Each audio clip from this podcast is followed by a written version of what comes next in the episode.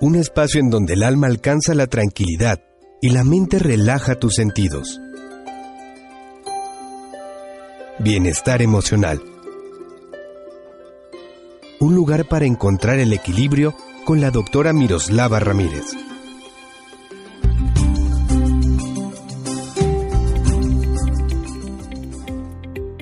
Tal amigos? ¿Cómo están? Soy Miroslava Ramírez, psicóloga clínica. Bienvenidos a este espacio de bienestar emocional, el placer de vivirte pleno. Este es el episodio 3 de nuestro, nuestra charla juntos acerca del suicidio, cómo entenderlo, cómo prevenirlo y qué hacer para ayudar. Muchas veces creemos que nosotros nunca nos veremos en esa situación o probablemente hoy que me escuchas tú estés pasando por a lo mejor una idea suicida o una reiterada intención de quitarte la vida. Cuando alguien dice que está pasando un momento crítico y que está pensando en suicidarse o que dice cosas que suenan a que lo está considerando, tenemos que poner mucha atención. Posiblemente no sepas tú cómo ayudarte o cómo ayudar a tu amigo que está mencionándote esto. Sí debes de tomar en serio sus palabras porque en muchas ocasiones los mitos que existen alrededor del suicidio nos hacen creer que aquel que dice que se va a suicidar no lo concreta. Si lo dice, no lo va a hacer. Nada más falso que esto. Al contrario, este es uno de los signos que nos llevan a alertar oído a informar a los familiares, maestros, amigos y a poder formar una red de apoyo, no solo, insisto, para quitarle el arma mortal, sino para acompañarlo a eliminar y trabajar con esas razones que él cree que tiene para quitarse la vida. En los dos episodios anteriores, previos a este tema del suicidio, les comentaba, y lo vuelvo a reiterar, que en muchas ocasiones el suicida lo que quiere es salir de esa sensación tormentosa, liberarse de esa culpa que le carcome el alma, quitarse esa sensación de, de no poder más con el hecho de vivir ese sufrimiento emocional que lo ahoga en realidad no quiere quitarse la vida, lo que quiere quitarse es esto otro.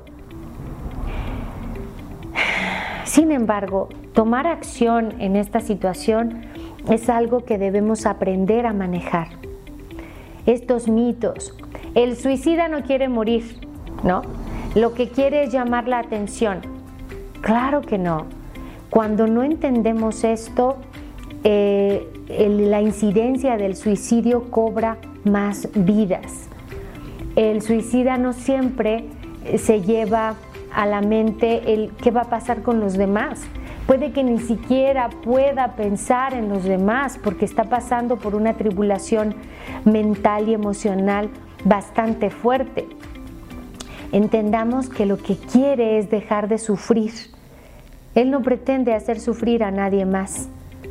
En muchas ocasiones estas cartas culpando a los papás o culpando al maestro o al violador eh, pueden solo enmascarar el que no pudo manejar su dolor, su desencuentro o su trauma, pero definitivamente que lo que quería era eliminar el dolor. Existen muchas causas que nos llevan a, este, a este pensamiento rumiante de querer quitarse la vida. La falta de esperanza en el futuro, eh, eh, esto, el, pesimismo que de repente nos enseñaron, o la misericordia o la desgracia con la que a lo mejor aprendimos a ver la vida. Ahora que hubo un cambio eh, en tu vida, no sé, del trabajo o de pareja, o de eh, incluso de país, porque hay muchos em, em, ahora eh, movimientos sociales en donde las personas están buscando una mejor calidad de vida y se tienen que arriesgar a dejar su país de origen y entonces muy probablemente la falta de esperanza en el futuro o la restricción los lleve a querer acabar con su propia vida poniéndose en riesgo. Otra de las causas puede ser la pérdida de autonomía emocional. Por eso la importancia de invertir siempre en saber cómo puedes hacer frente a la vida sin necesidad forzosa de que alguien te lleve, te recoja o te levante o, te impulse. Una de las características más hermosas en un ser humano es la autonomía emocional. Es decir, claro que necesito de los demás, claro que el afecto, el amor, la cercanía, la pertenencia a una familia es importante, pero no es determinante para encontrar la felicidad. Es parte de, pero no lo es todo. Así que si por alguna razón tú has perdido la autonomía emocional, es importante que te des a la tarea de empezar a incursionar en, este, en esta independencia, ¿sí? En este identificar tus emociones y encargarte de ellas por ti mismo. Otra de las causas puede ser que tu visión absoluta y pesimista te lleva a solo un punto, a un solo color y no puedes ver toda la escala de colores que hay. Lo ves solo gris e incluso el gris tiene muchas escalas de grises.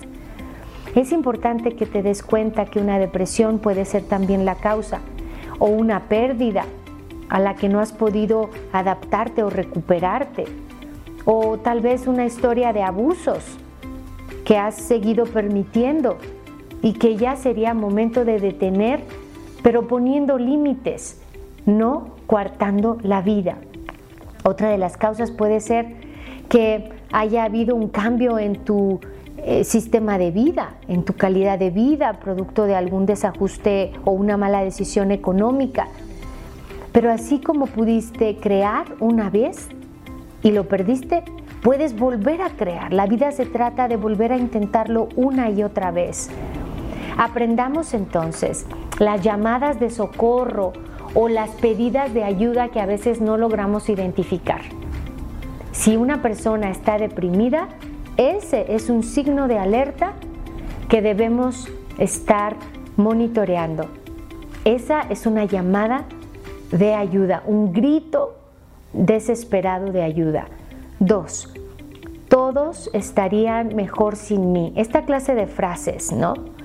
O a nadie le hago falta. Estas frases nos pueden decir que la persona está pidiendo ayuda pero no sabe cómo, a lo mejor de manera dependiente, manipuladora, como tú quieras, pero es un grito de ayuda. Tres, la preocupación por la muerte, estar hablando de esto constantemente, ocuparte mucho de comprar un servicio funerario, llevar eh, a cabo un, proceso con un notario para tu eh, herencia o esta clase de cosas. Em, es, una, es una llamada de ayuda cuando pasan de la tristeza a la alegría. Estos cambios radicales donde ahorita está súper feliz y al rato lo veo súper deprimido o los constantes accidentes, ya lo mencionaba yo al principio del, episodio número uno, o también hablar sobre el suicidio e incluso en broma decir cómo lo va a llevar a cabo y con qué y bajo qué aspectos. Hay muchos jóvenes que se ríen de eso y que al día siguiente han perpetuado el incidente. Eh, recordemos que sucede durante los primeros eh, tres eh, días de esta incidencia. ¿Cómo ayudarlos? Debemos de poner atención mucho a esto. Primero, debemos averiguar si ya tiene pensada la forma. Alguien dice, no hombre, capaz de que le pregunto y más lo animo, pero no. El preguntar no significa alentar significa informarnos para poder prevenirlo. También podemos ayudar no dejándolo solo. Aunque suene irrealista, es importante, no lo dejemos solo, busquemos un grupo de apoyo para tomar turnos y acompañarle a que supere la crisis, a que acuda a un profesional eh, en donde esté tomando medicamento y además psicoterapia. No podemos prescindir del medicamento ni tampoco de la psicoterapia. Nuestra atención tiene que estar a la libre demanda, como cuando un bebé recién nacido pide alimento, es a libre demanda. Con un paciente suicida necesitamos brindarle atención constante. También tenemos que decirle que lo entendemos y no intentar frenarlo a costa de manipulaciones como no este lo que vas a hacer va a generar una serie de problemas. Esto no suele ayudar. Eh, es importante no contradecirlo y más bien escucharlo eh, con atención. Eh, no debemos hacerle sentir culpa. esto es básico y es fundamental. Debemos hacerle sentir que lo que siente tiene un tratamiento y que es temporal y que se puede resolver. Esto es lo que tiene que salir de la boca de un no experto. Si tú estás ahí en medio de esta situación, dile que lo que siente tiene solución, tiene un tratamiento, que es temporal y que hay modo de ayudarle. Nuestra responsabilidad como seres humanos, familiares, conocidos o amigos de un paciente suicida es alta. Siempre se puede prevenir. Soy Miroslava Ramírez, psicóloga clínica agradecida de estar contigo en este momento de comunicación en mi programa Bienestar Emocional, el placer de vivirte plenamente. Escríbeme un correo en cualquier momento a mi eh, inbox que es mm, yahoo.com o escríbeme de manera más inmediata a través de Messenger entrando a mi página eh, en Facebook, que es doctora Miroslava Ramírez, y te contestaré inmediatamente. Hasta muy pronto.